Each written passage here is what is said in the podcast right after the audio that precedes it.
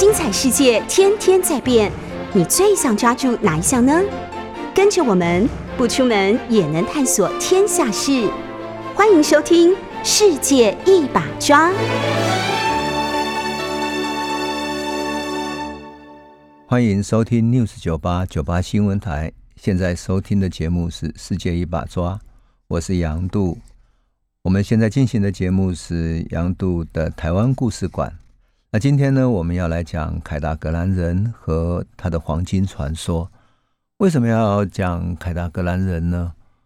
其实我们在生活的台北、新北这一整个地带哈，都是过去凯达格兰人的生活领域。也就是他文化上、环境上、地域上，都是他们所曾经生活过的土地，所以这里面呢，充满了他的文化的遗留。可是我们都不知道，我们那么习惯于生活在那个土地上，那么习惯于他的名字啊，所以我们都不太了解，以为那是闽南人的生活文化。比如说，最明显的是很多地名，因此从地名到生活文化，其实我觉得应该好好来了解它。那也代表了对于生活在这一块土地上的人所怀抱着的温情和敬意啊。那地名上面我们可以开始讲起哈，像比如说基隆哈，基隆很多人都说那是一个基础兴盛繁荣的地方。那其实呢，追溯起来啊，它应该是凯达格兰族一开始的时候，那凯达格兰族用外语用音的翻译的话，用音的注释的话，叫做卡达格兰。啊，卡达格兰，卡达格兰呢，在闽南语就变成说卡多给浪，卡多给浪这样。因此，在学者的研究里面说，给浪就是看到给浪的，后来所延续下来，后来就变成了给浪，就变成鸡笼了。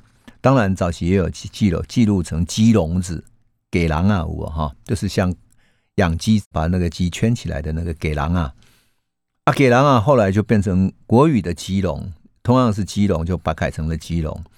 啊，这样看起来比较文雅。那另外一个最明显的是万华，我们现在叫它万华，以前叫蒙甲啊。那有一部电影叫《蒙甲》，也很有名嘛，哈。那过去的记载里面呢，蒙甲不是像现在是用舟字边，就是船字边哈，那个蒙甲那两个字，而是曾经叫做蟒甲，大蟒蛇的蟒，铠甲的甲，好像那里是一大蟒蛇的那个留下它的铠甲的地方。还有呢，叫文甲，其实就是 manga。可是 manga 早期又叫做什么呢？怎么来的呢？因为它是从凯达格兰语啊，叫 manga 来的。它原来的意思是指独木舟。那蒙甲地方就是指它是独木舟在聚集的地方。因为蒙甲靠着淡水河哈，那平野非常的肥沃，在那里建起那么多现在那么多的房子，那么多的住户，那么多的。市集的地方之前，其实它是一片平桃沃野。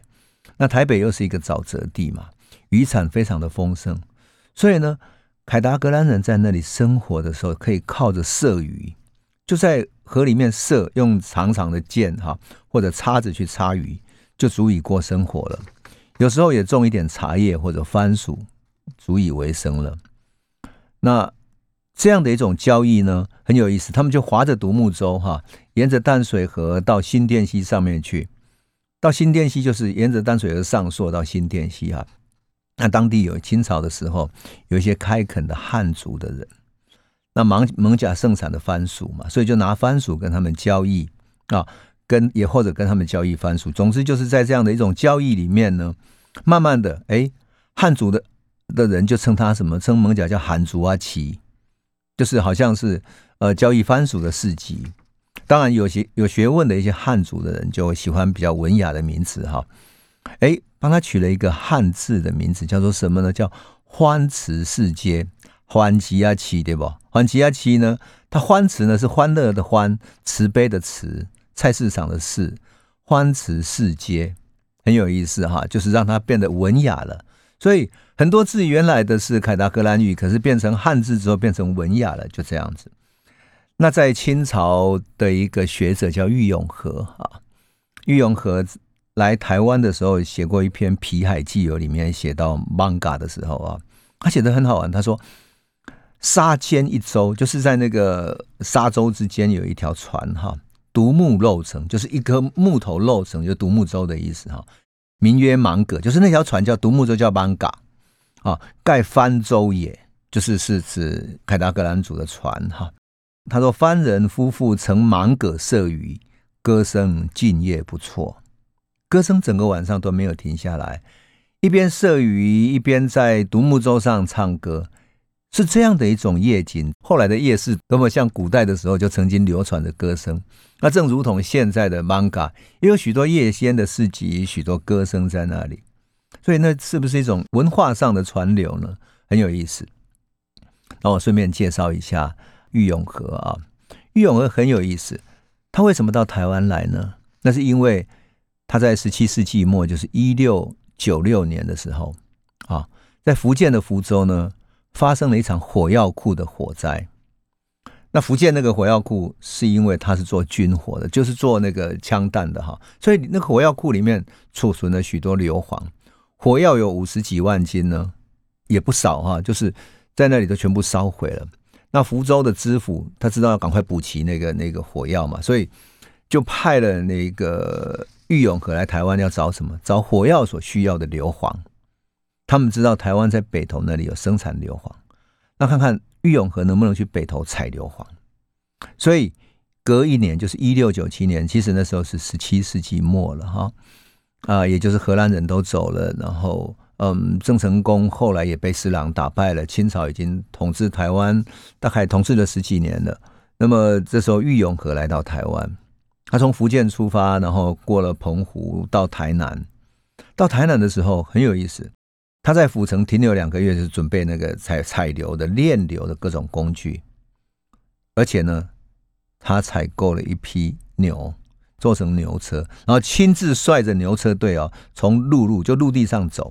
很多人就劝他说：“你千万不要走陆地，那陆地上有那么多的少数民族，就是原住民族，那每个地区的民族又不一样，你会碰到各种危险。”可他坚持觉得说：“你要载这些工具嘛，你不可能走水路，所以他就一定要走陆路，慢慢看。”好，他四月初的时候出发，一直走走走了两个多月之后，终于经过了大洲溪，经过新港哈嘉义，然后又经过牛条湾什么等等等等，然后经过虎尾西罗，一路到大甲什么新港中港，然后新竹。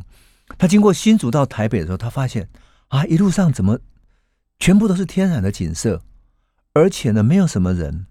那里在山坡之间哈，充满了野牛。梅花鹿，啊，那些鹿、那些牛也不怕人，就就这样子在人的身边来来去去的。他就这样子走过来，把这些故事记录下来，把他所见的台湾景象记录下来。所以，当我们后代在看到玉永和皮海纪游的时候，心里会很感叹，就说啊，原来那个时候的北台湾还有那么美好的、维护的那么美好的生态，而大自然依然是如此的生机蓬勃啊。那么他所记录下来的，当然也就记录了那时候的社会生活面貌，乃至于啊，当时凯达格兰族的面貌。因为他在北投那里采硫磺，确实又成功了，而且炼出来，最后把它运回到到大陆去哈。当然运回去的没有那么多，因为他后来在澎湖那边发生了一场海难。可是呢，他所记录下来就记录了许多那些嗯，曾经遗留下来的名字哈，像比如说我们现在知道。在大道城那边有个大龙洞，对不对？附近有个大龙洞，哈，大龙洞那里有孔庙，所以我们讲讲到大龙洞，都会想到那里的孔庙。啊，大龙洞让你会想到啊，一条大龙，好像跟中华文化是有关系的。但其实呢，它来自于凯达格兰语叫帕隆碰，就是大龙崩，就是这样的一个一个闽南话的一个音译，那就变成了大龙洞啊。那当然呢。它也记载了清朝时期哈，清朝就十七世纪末凯达格兰族的一些啊生活文化，这种生活文化很很很微妙，而且很有意思。为什么？因为我们很少看到说，嗯，西班牙人或者荷兰人用这么鲜活的文字去记录他们的生活。可是呢，郁永和把它记录了下来，你就看到那时候的生活面貌已经跟。西班牙人刚到台湾的时候，也就是啊，我们十六一六二六年那个时候啊，经过了嗯大概七十年之后，他的生活面貌起了很大的变化。那他说呢，那时候的凯达格兰族的女孩子呢，她是怎么穿衣服的哈？他们总是在头上缠着五尺的黑布，然后把那个黑布巾子在头上盘起来，盘起来之后呢，上面可以放东西，所以看起来上面像一个锅子一样，盘的锅子一样。闽南人叫它老锅啊，老锅。这个使我想起张惠妹也很喜欢戴头巾哈，不晓得没有文化的遗传。好，那么他们的脖子上挂着亮晶晶的玛瑙珠、罗钱，还有草珠，草珠就是绿色的珠子哈。哎。闽南人那时候跟他们交往，告诉他说那个叫“金的赞”，就是就赞的是很很棒的意思啊。那好玩的是，爱美的女生呢，还会在耳朵上面钻七八个孔。啊，那些七八个孔所戴着的耳环是哪里来的？是跟汉人交易而来的，用鹿皮、用鹿肉去跟汉人交易而来的耳环。你想啊，戴七八个耳环这么。飞巡的行为大概只有小甜甜在开演唱会的时候会做得到，对不对？那走起路来，他们耳环还会轻轻的晃动，想象着他们那个时候唱着歌，光影摇晃在火光之中摇晃，那是多么一个像演唱会的一个场景啊！而那个就是凯达格兰人在那个年代的少女。很有意思的是，他们在夏天的时候，哈，男女都不喜欢穿衣服，喜欢赤裸的上半身，因为天气太热了。所以只有在他的重要的部位，就私处的地方，围一条大概三尺的布这样围着。所以呢，你会想起什么？想起夏威夷的草裙，对不对？是的，就是那样的一种味道。那么冬天的时候更妙了，在西班牙的记载里面呢，他曾经说，那时候凯达格兰人的妇人啊，喜欢在肩上披一条毛毯子，然后他们取了一个很有很好玩的名字，那个名字叫做什么呢？卓文哥。有点像西班牙文那种 Domingo 之类的，他的卓文哥，我就觉得郁永和这样记载真是好玩，就是用凯达格兰人的声音去记录了他们那条毛毯以及他们的命名。有意思的是，他们毛毯披在身上，所以就有一边的肩是露出来的嘛。那露出来的部分呢，他们喜欢纹身刺青，身体上会刺着像花豹一样。那时候台湾还有花豹啊，就是台湾的花豹。那玉永和说。那种纹身看起来如半臂之载体，好像半条手臂在身体里面，而且那表示线条纹的是很深的，很现代，对不对？很像现代的女生哈，好玩极了。那古时候的那些女生到了适婚年龄，我们上次有讲过嘛哈，他们会等男生来唱歌，然后去跟他们约会。可是呢，到这个时候，老爸老妈会做帮他们做一件事情，是帮他建一间小屋，那个小房子呢，让他自己去住。就是在他们的主屋、主主要的房子之外呢，再盖一间小屋，让他们住住在那里，让他们学习自己独处。啊，独处是假的，假的是为什么？因为让他自己在那里过生活之后，他会有寂寞、有无聊，然后会开始自己思考，思考他自己作为一个单独的生命啊。那这个时候呢，如果少男对那个少女有兴趣的话啊，他还不能说直接去约那个少女。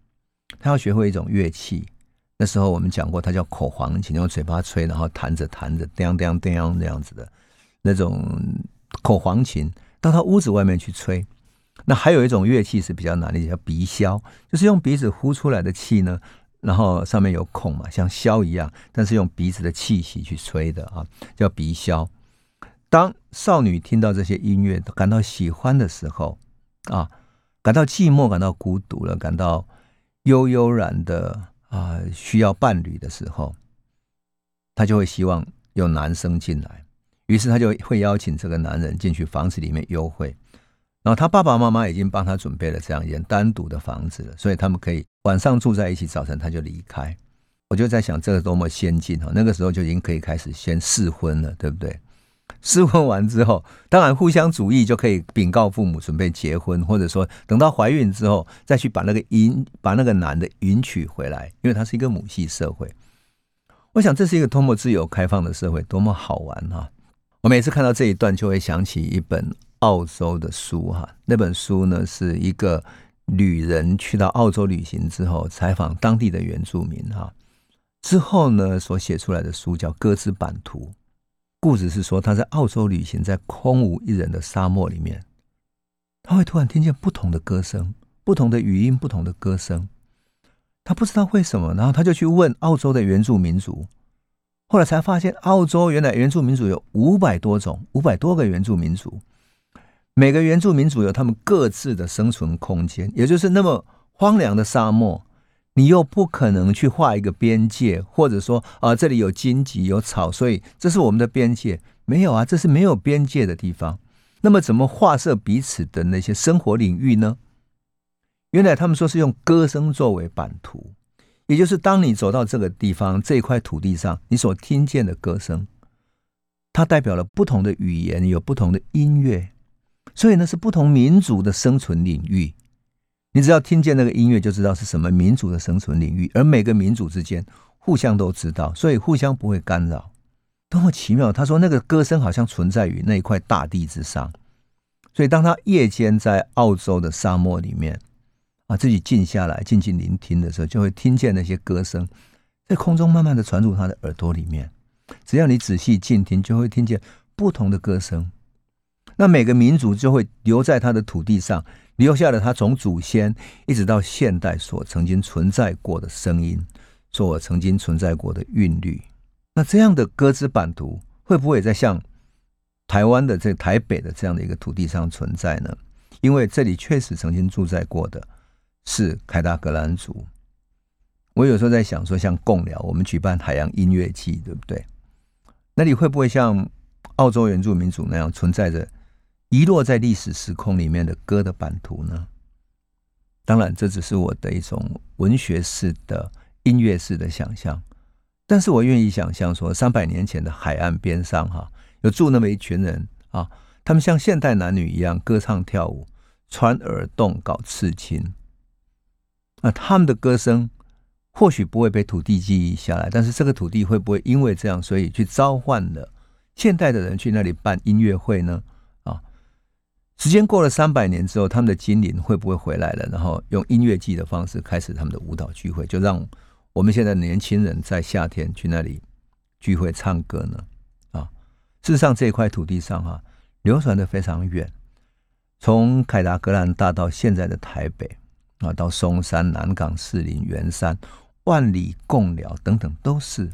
所以，当我们在重新回顾这段历史的时候，有时候会觉得凯达格兰族的历史，他们所生存过的故事，是汉族所不知道的啊。那我后来再看到他们为什么都没有留下他们，比如说，嗯，过去埋葬的，或者说一个固定的领域呢？因为他们死亡的时候。啊，就会埋在屋子里头，屋子里头的土地下面，哈，就屋子里的的土地里面的地下。那人要死亡之前，他会让他屈服，屈在那里，然后用火在旁边把它烤，烤的干了之后，再再埋葬下去。当一个房子里面埋葬了许多逝去的祖先或者逝去的亲人之后，他们就会把那个房子整个毁掉，然后盖起来，像一个坟墓一样，然后就彻底让它消失。而这块土地呢？在贡寮，在北台湾，甚至于在南港这一带都是。我们可以设想说，这就是凯达格兰人的生活领域所曾经有过的故事。可是呢，当然他们这样能够美好的生活，也不可能维持太久。特别是在十六、十七世纪大航海时代来临之后，他也没有办法维持了。那么在十七世纪的时候，西班牙人来了之后，他们所造成的冲击是。远远超出汉族的，因为汉族本来来的时候啊，啊，只是一些渔民、一些海盗来补给，一些海商来这里啊买卖一些物品啊，给他们一些布或者一些厨具、生活工具、铁器等等，而交换是鹿皮或者鹿肉，这么简单的交易并不会构成对他们生活的威胁，而他们还是可以继续狩猎鹿。继续维持的和自然生态非常和谐的、互相敬重的生存方式。可是呢，到了后期，等到西班牙人来的时候，事情就慢慢改变。因为西班牙带来的不仅仅是说他是要占有那里的港口作为他们和马尼拉经商的地方，更重要的是，他还带来了宗教，而且来带来这里想要设立学校，所以。那样整个一种文化上的改变其实是有冲击的，可是凯达格兰人确实采取了一种抗拒的态度。那我们先休息一下，回头我们再继续讲这样的故事。欢迎回到九八新闻台《世界一把刷》，我是杨度。我们刚刚谈到说哈，呃，汉族和凯达格兰人的交往是一种很很平等的哈，简单的、很素朴的初级的交易而已。可是西班牙人、荷兰人来了之后，他们的交易就变成国际贸易了。为什么？因为他们所需要的数量太大了。以鹿皮来讲啊，荷兰人买下的鹿皮，除了外销回到欧洲之外，最主要还是外销到日本。日本的人因为在武士，那些武士很需要鹿皮啊，梅花鹿的鹿皮，那么漂亮的鹿皮来作为他的服饰，作为他的甲胄，每年的需要量非常之大。所以荷兰统治台湾初期啊，曾经有一年出售二十万张鹿皮的记录。那么在记载里面，一六三八年这一年就出口了十五万张。十五万张的意思是你要杀十五万只的梅花鹿。你想一个土地上，特别是在台南而已南部的地方，你杀了十五万只鹿之后，鹿肉是可以晒干留下来当做食物的，但是鹿皮卖出去了之后，那些梅花鹿就再也无法繁殖了，因为猎的太严重了，所以梅花鹿的数目大减。荷兰人在巴达维亚城的日记里面，他们统治台湾留下了日志啊。日志里面记载说，他们一度禁止狩猎鹿跟设陷阱，好让梅花鹿来休养生息。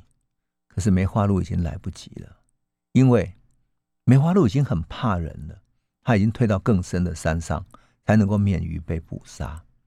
我们曾经讲过啊，海达格兰人对于梅花鹿的捕杀是有禁忌的，就是春天、夏天。是梅花鹿在繁殖的时候，它不能去猎杀它，就到冬季一个季节里面，一个群体只能够狩猎一次。那种狩猎是用围猎的，就是围起来之后，能够狩猎多少就多少，然后剩下的呢，你就再也不狩猎了。那些时间就不狩猎了。所以，即使是梅花鹿的那些小鹿，看到人都不怕，还会跑到格凯达格兰人的院子里头，跟他们的小孩子一起玩。所以，这是一个人跟生态。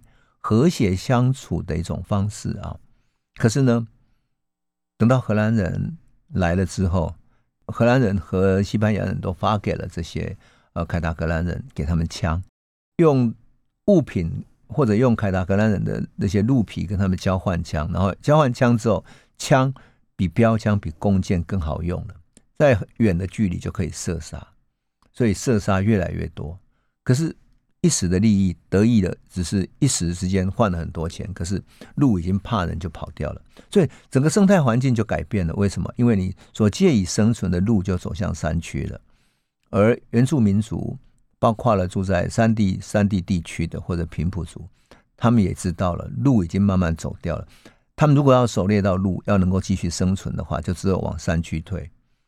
那你越是往山区退，你的生活领域就越收缩进去，而原来在平埔族的那生存的空地就空出来了，而这些空出来的土地就后来就变成汉族在开垦的地方了。所以到清朝的时候啊，汉族来开垦的时候，已经不再是用硫磺啦、鹿皮这些而已，汉族干脆就是去想要的就是土地。简单讲，就是清朝时期汉族在北部的开垦的路线，大体是有两条路线的哈。那一条呢是沿着海岸线北上，就是我们现在台北这个海岸线哈，北上到哪里？从巴黎，台北的巴黎哈，就现在淡水河对面那个巴黎，然后再沿着淡水河往北进入台北盆地，然后进入台北现在的老城区了哈，士林大道城、圆山啊，然后三重大道城、迪化街、蒙甲南港、松山，就这样这一带就走进来，开垦进来。那另外一路呢，是沿着山线的走入海山地区，进入哪里？进入新庄、板桥、中永和这一带。好，我们如果想象这是汉人开垦的地区，也应该能够想象，这里其实就是凯达格兰族过去生活的区域，对不对？那当然，开垦者要的是是土地啊，好像欧洲进入美洲也是占有印第安人的土地。那占有的方式不外不外乎就是说用武力的去去强占它，或者。有一些土地，它因为没有所有权，所以就你就占有了，开垦了，就是你的。那另外一种是和平的交换，哈。那和平的交换对汉族来讲，哈，和凯达格兰人来讲，就有好几种方式，哈。像比如说，他因为凯达格兰人不太知道土地的价值，他觉得土地只是他跟鹿共同生存的生活空间，大家一起生活、一起喝酒、一起耕作的地方。所以呢，他那些土地就就很容易拿来跟人家交换布匹啦、交换酒啦、交换玛瑙啦，用这些东西来交换。事实上，荷兰人很聪明，他也曾经用十五匹的布，然后跟嗯台南附近的平埔族啊交换了一大片的土地来盖热兰遮城的城堡。所以你就可以想见啊，可以想见，就是对于平埔族也好，对于原住民族也好。土地作为所有权的概念是没有的，土地是大家公有的，是大家共同生存的，顶多就有一个部落的生存领域，但是不会说这一块地是你的，是他家的，顶多就是你的房子，你自己住的空间而已。所以在这样的社会生活底下呢，很容易就拿来交换了。而更何况凯达格兰族是一个母系的社会啊，我们讲过的母系社会，所以女人当家的这种社会习俗呢，有一些汉族就入赘了，变成他们的女婿。他女婿又是什么？又是延续这个民族很重要的一个一个角色啊！所以他们有个规定，就是有孩子儿子哈不能继承父业，儿子是要嫁出去的。那这个父亲进来之后，就是在这个家族里面所以呢，汉族如果成为女婿进来之后，很容易就取得继承的权利了。因此，慢慢的、慢慢的，凯达格兰族就在这种生活之中被同化了啊。当然也有一些更夸张的是用结拜兄弟就结拜下弟哈，然后因为他们不懂文字嘛，要取得地契上面的做一些手脚，因此在整个凯达格兰人的生活里面就慢慢改变了，生活习惯也改变。你记不记得我们以前讲过说，嗯，凯达格兰人在饮食的习惯上，他们不吃鸡，他们抓到鸡呢，只是为了使用它的鸡毛来作为观赏用的，作为装饰用的。可是呢，到了十十七、十八世纪，十七世纪末、十八世纪初的时候，哎，它已经可以变成接待客人的食物了。所以在御用河里面，他说鸡最繁，就是鸡到处繁殖啊，很多就是放山鸡哈。然后客制呢，杀以待出，就客人到的时候就杀了它来当做蔬菜。那如果有长官来的时候，就是清朝的官员来的时候，就献上一条冬瓜，这样，那表示那个物产丰盛。所以，当然我们难免会联想说，啊，那时候是有冬瓜鸡汤，像现在这样吗？啊，好，那么在这样的一种情况底下，我们就看到凯达格兰人的社会生活，他的文化生活也就慢慢改变了。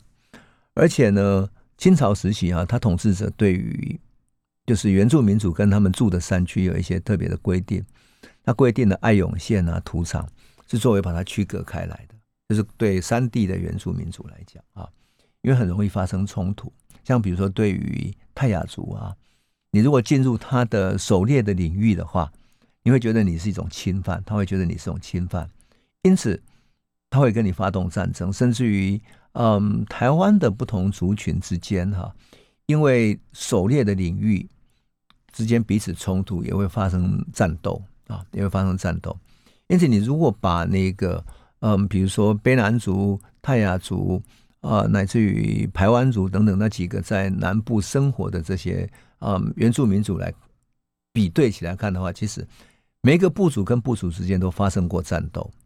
而北部的凯达格兰族呢，他也没有一个帝国，没有一个国家的中央权力，所以当他们发生战斗的，就是一个族、一个部落或者一个群体跟另外一个群体的战斗而已。那这样的战斗里面就会现出现一种现象，就是打完了之后，你要不要算数？还好是因为他们在文化里面有一种定位，就是说打完之后，两边如果被杀死的人就死掉了，然后他只能会被杀掉他的人，能把仍然把他当成是一个壮士、一个勇士，把他敬重着，所以两边的战争就是平息下来。可是跟汉族就不同了，汉族有语言文化还有文字上的优势，更何况汉族作为统治者哈，清朝人他会互相掩护、互相扶持嘛。就变成了主宰者，所以教育里面就有很多一些商人就会进入到部落里面跟平埔族交易，那他们精通语言，对不对？他们就会欺负他们。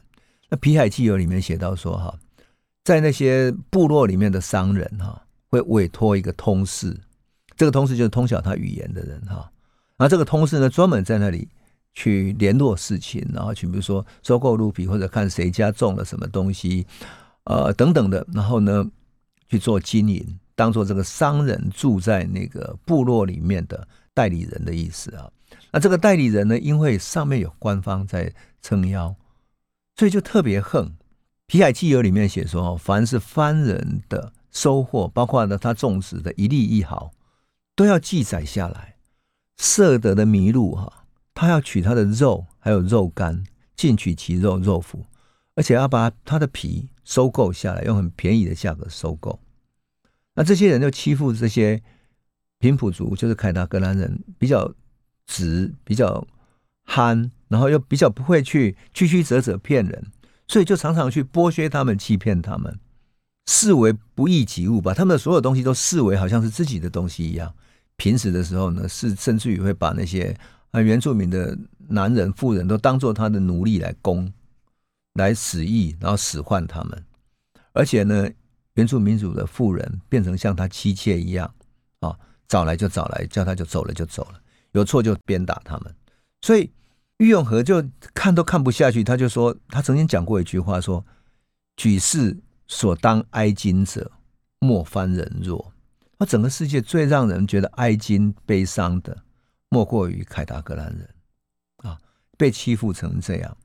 所以郁永和在这个笔记里面记实下来了他他们的生存的处境，而更艰难的处境是凯达格兰人慢慢遇上他们生命的困境了。为什么？因为他们也土地跟汉族之后，慢慢被汉族所占有。而他们过去传统的生活领域又没有办法走入山区，而那些野鹿的足迹又走到更高的山上。你为了生存，只好走到更高山上。山上就北部的山区来讲，还有泰雅族，对不对？泰雅族是很勇猛，能够善于杀伐、善于作战的民族，甚至于他们在作战中会猎取人头。那么他们的生存空间收缩了之后，要怎么办呢？只好奋斗求生。那么我们先休息一下，再来啊，继续讲下一个段落的故事。欢迎回到九八新闻台《世界一把抓》，我是杨度。那我们继续来讲凯达格兰人的故事。那么在清朝时期啊，凯达格兰人其实留下了记录并不多，因为他们没有自己的文字。那反而汉人留下了一些记录，比如说他们去哪里开垦，去哪里开垦的这种传说啊。那这种开垦包括了去平林啊，去深坑，去哪里开垦？像他们到平林去开垦的时候，因为那里并没有说属于谁的领地，所以进去开垦的时候，他就当做荒地一样进去开垦。去看到樟脑就开始烧樟脑啊，然后把樟脑烧了，然后后来又慢慢开垦成为茶园茶地。所以整个开垦的过程仿佛在一块啊无主之地上面。具有了土地，然后慢慢的改变它的生存环境。那这个生存环境一旦变成农业的、耕作的、有人居住的，路当然就不见了。路不见的时候，凯达格兰人也很难生存他只好过着像越来越像汉人的生活。就这样子，他们的生活文化慢慢在消失，消失到融入了后来汉人所开垦的土地上，以农耕为主，以种茶，以种番薯。以养鸡等等来这样来过生活了。那日本人有一个学者叫伊能家具，我们都知道，一八九五年日本据台之后，开始在台湾展开了山地林业的调查。那日本调查台湾山地原住民以及平埔族的文化，有一个原则，就是说，因为台湾有很丰富的山林地，而这些山林地有多少资源，没有人知道。只有平埔族和原住民族最清楚，所以他们派了很多人类学者到部落里头、到山上去调查，到底有多少少数民族，有多少平埔族。那有学者伊能家居在一八九七年调查深澳这个地方哈，凯达格兰族的时候，那因为发现说啊。他的族群慢慢繁衍，土地不够养活这么多人，因此留下了一些传说啊，留下一些传说。而深奥这个地方的传说是什么呢？他传说凯达格兰族因为在清朝时期族群的人口日渐繁衍，而外来的人也越来越多，土地已经不够养活这么多人了。于是他们的祖先把整个部落分为两半，这个两半的部落呢，取用草茎，就是说草草不是抽出来有个草茎嘛？我们不知道我们的听众有没有玩过，就是小时候我们抽草茎，你是抽长的，抽短的，那你就用抽草签哈，那么叫叫抽草签来决定。那抽的长签的呢，就是那个草签有一根长一根短，你抽的长签的就可以永远居住在那平地的那个平野上啊。那抽短签的就要进入深山峡谷去居住。一抽签完就不能后悔，而且呢，那时候要抽签之前，还把一块石头埋在地下一起发誓。那在对于凯族来讲，那是一个很慎重的发誓啊。那抽签的是变成平埔族，抽短签的就变成后来他们说的生番或者三番。结果慢慢的哈，他们的生活领域越来越少，而他们不得不跟着路走到山地去去狩猎的时候，山上的三番就非常愤怒了。他认为说平埔族你已经取得平地在生活还不满足，还要占山地，所以仇恨就越结越深，一见面就互相射杀啊。后来结怨越来越扩越深之后，加上汉人又从闽南、广东不断移民过来，所以凯达格兰族就面对了。双重的夹击，上面有三番，平地有汉人，那民主就遭受了双重的压迫。在这种挤压里面呢，他们最后只好选择一边。在伊能家具的记载里面，他记载了一句话，很简短，但是非常悲剧性的一种一种语言啊。他说：“我族决定归顺清廷。”也就是说，原来凯达格兰族并不归顺于朝廷。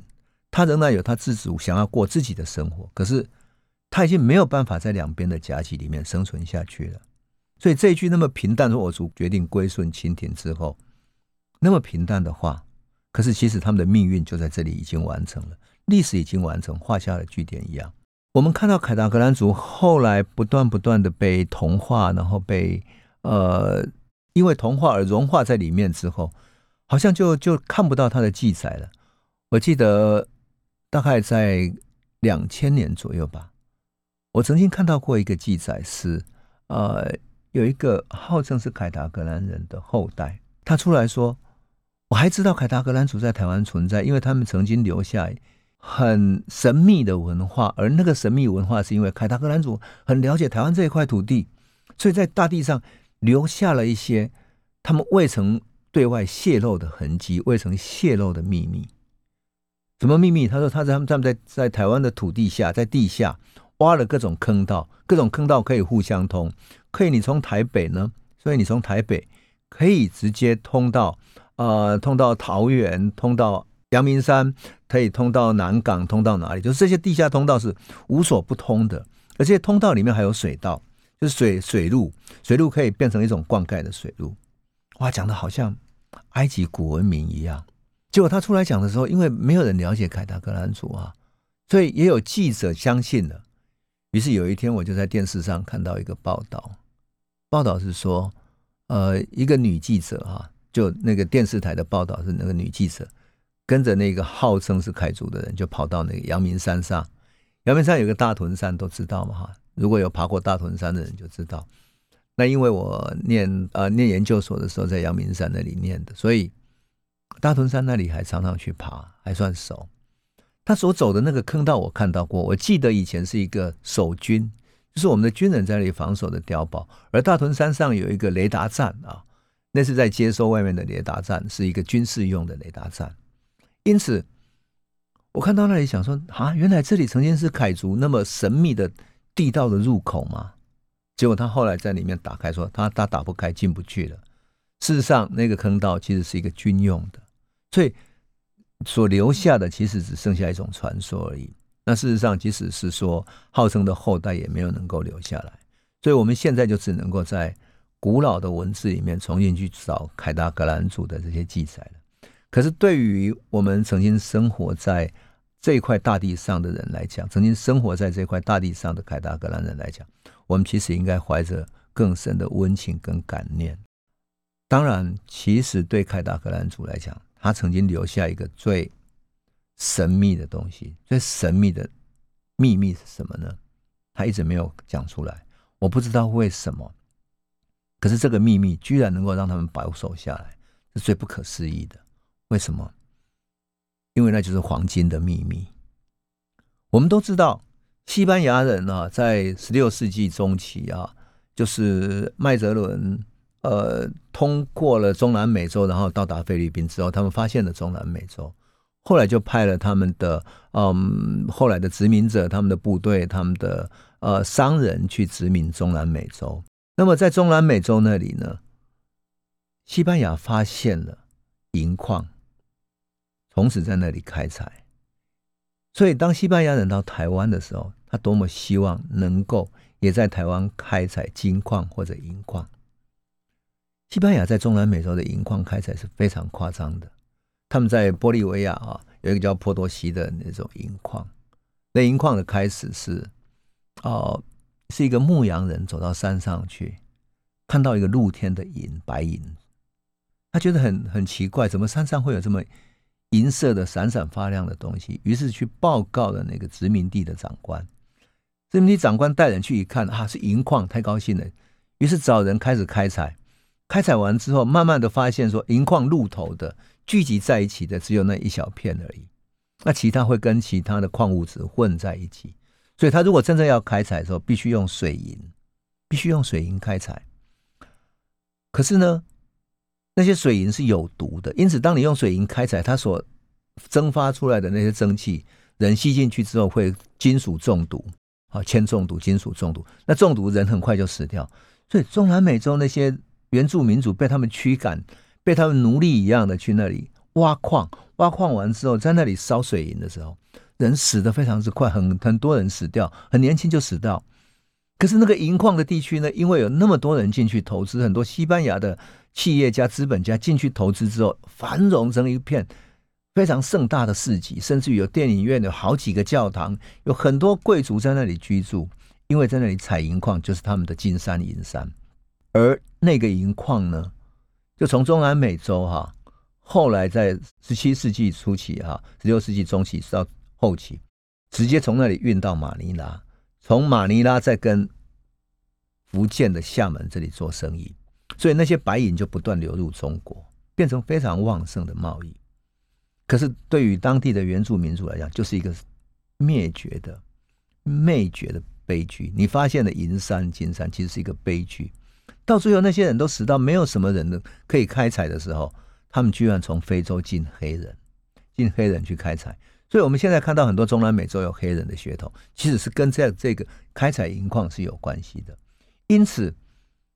我都觉得凯达格兰人居然没有说出，甚至于这个台湾在北部有金矿的这个传说，终究只是一个传说，没有泄露出金矿所在的秘密，真的是对凯达格兰人是一个幸运的事情。否则的话，恐怕北部的台湾会是一个更大的悲剧。